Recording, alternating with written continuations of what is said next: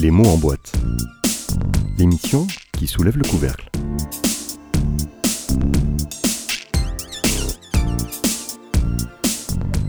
Amiens, jour zéro. Toujours cette chaleur de gueule. Mais pour nous divertir et surtout pour nous faire voyager, on accueille aujourd'hui Guillaume Mani. Guillaume, bonjour. Bonjour. Vous êtes venu à dos de mulet, à dos d'âne, à, à dos de mule On, on a failli en mettre une en, en vrai dans l'expo. On s'est posé la question. Pourquoi on parle de mule Non pas parce que Guillaume est entêté, mais parce que c'est son signe astrologique. Et surtout parce qu'il est le commissaire d'exposition d'un monument, la Bibliomule, de messieurs. Lupano et Cheminot. Un ouvrage publié chez Dargaud, plus de 50 000 exemplaires vendus. Un récit extraordinaire, un dixième siècle, une fable orientale, un sauvetage de, de livres, quelque chose d'assez dingue. Guillaume, comment vous avez découvert cette bande dessinée? Bah, euh, comme tout le monde, euh, j'ai été happé par la, la beauté du livre déjà. euh, ouais, ouais, en, en librairie. Alors, c'est vrai qu'en général, quand Lupano sort un livre, j'ai tendance à, à l'ouvrir et à regarder parce que j'ai jamais lu un, mauvais livre de, de Wilfrid Lupano. Et, euh, à, nos âges, nous sommes de vieux fourneaux. et pour moi, la biomule, c'est peut-être son scénario le plus réussi, je trouve. Un nombre de pages phénoménal, 240 Ouais, et quasiment quelques. 250 pages, ouais. Ouais. Un travail colossal. Je sais qu'il a, il a travaillé pendant des années sur le scénario. Euh, Léonard a travaillé pendant deux ans sur le dessin. Il a laissé la, la couleur à Christophe Bouchard, qui a mis énormément de temps aussi à mettre en couleur. Mais le, le résultat en vaut le coup, ouais. Action, humour, bien d'autres choses. On va revenir juste une seconde sur votre rôle au sein de l'association On a marché sur la bulle qui organise les rendez-vous de la bande dessinée d'Amiens. C'est la 27e édition. Alors, euh, vous, travaillez pour l'association en retournant à l'école, c'est ça? Oui, c'est ça. Moi, je suis euh, médiateur du livre, responsable des ateliers d'écriture. Donc, tout au long de l'année, j'anime des, ateliers de bande dessinée auprès de plein de publics divers et variés. Donc, ça peut être, euh, euh, on va de l'école primaire euh, jusqu'aux jusqu'aux adultes avec des formations d'enseignants, euh, des interventions en maison d'arrêt, euh, en hôpital.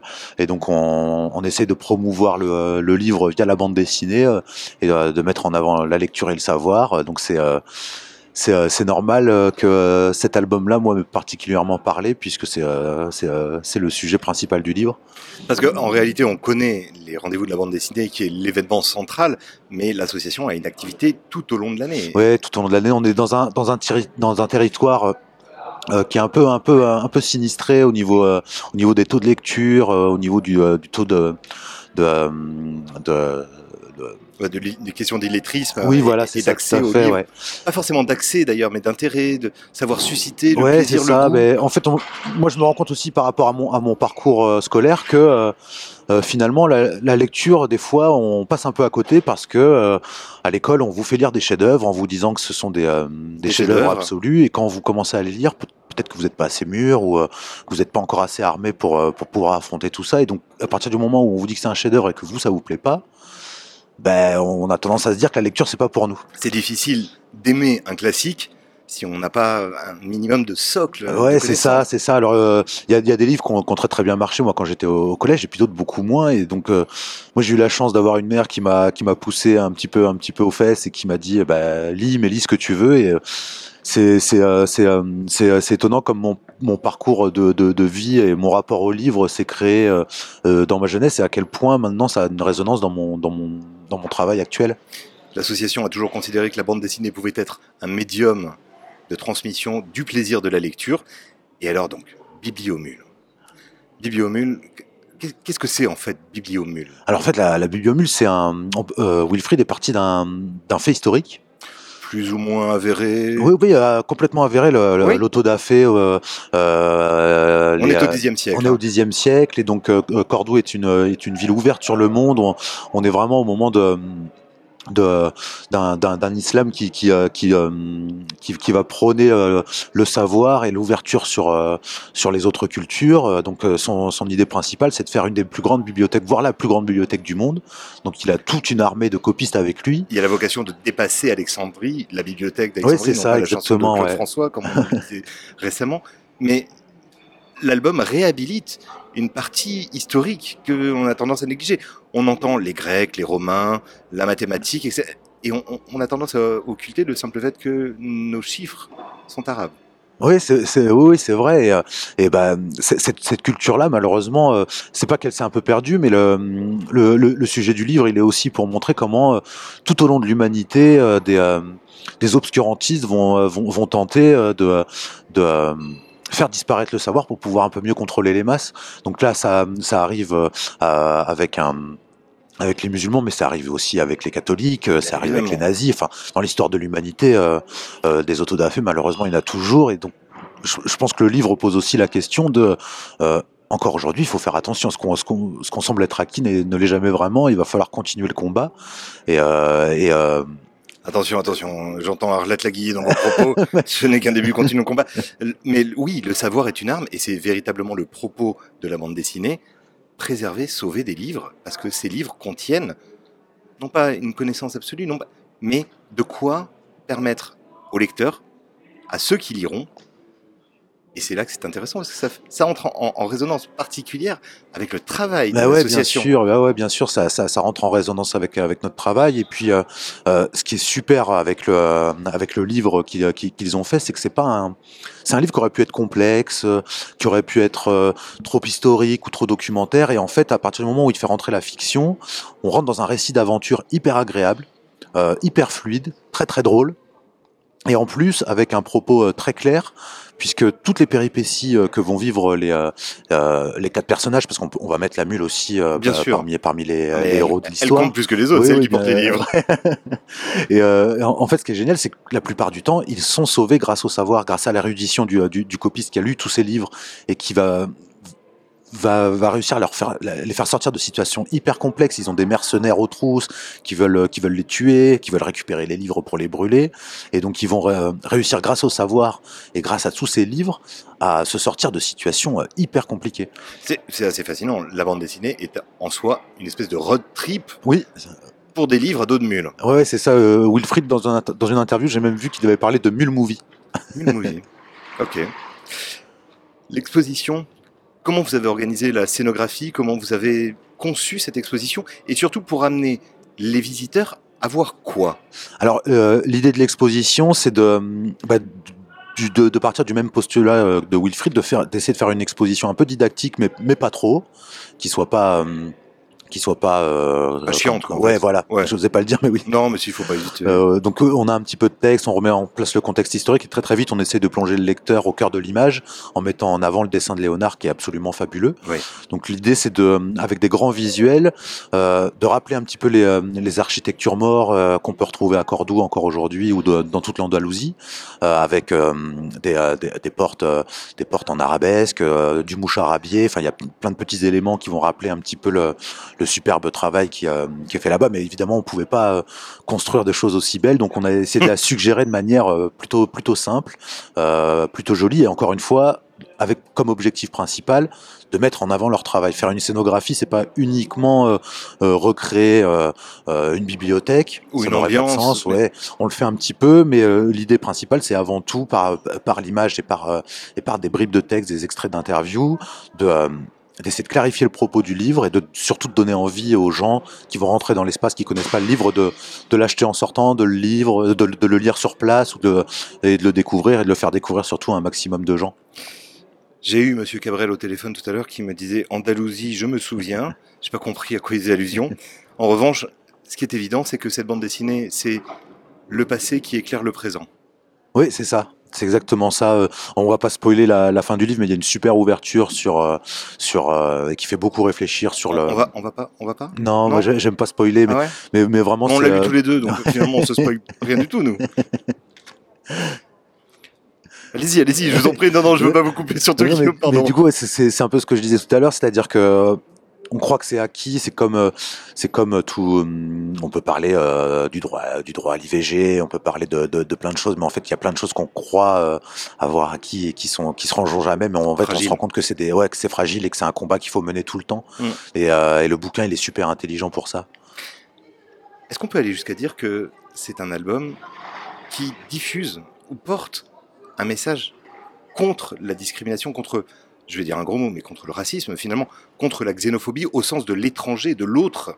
Oui, euh, alors ce qui est intelligent en plus dans, dans, dans le scénario, alors je voudrais pas euh, parler à sa place, mais je lui poserais bien la question à, à Wilfried, c'est-à-dire que l'in- l'intelligence qu'il a eue aussi, c'est dans l'écriture de, de ses personnages, parce que euh, vous avez donc euh, À quel titre? vous avez quatre personnages et qui ont tous un rapport euh, au livre, qui est pas le- qui est pas forcément le même, mais il y a notamment le personnage de Tarid qui est peut-être le personnage principal de l'histoire, donc qui est qui est un scribe, qui a passé toute sa vie et qui a été sauvé par le livre, et donc pour lui c'est euh, c'est euh, Un, moine copieur, en fait. Ouais, hein, c'est oui. ça, c'est ça. Et Son job, il c'est est- de recopier. converti- Ouais, c'est ça. Il est converti à l'islam. Il est, euh, il est euh, très très donc, donc croyant. pas vraiment un moine, je suis con, excusez-moi. Mais c'est l'expression qui m'est venue immédiatement à l'esprit. Mais c'est un eunuque quand même. C'est-à-dire qu'il a, il a, il a, il a évolué euh, dans, dans, dans, euh, dans sa pratique religieuse. Et puis le fait, euh, le fait d'avoir le savoir et d'être érudit, ça l'empêche pas non plus d'être, euh, d'être croyant. C'est-à-dire qu'on n'est pas du tout dans un pamphlet anti-religion. Au contraire. On est, c'est pas du tout du Voltaire.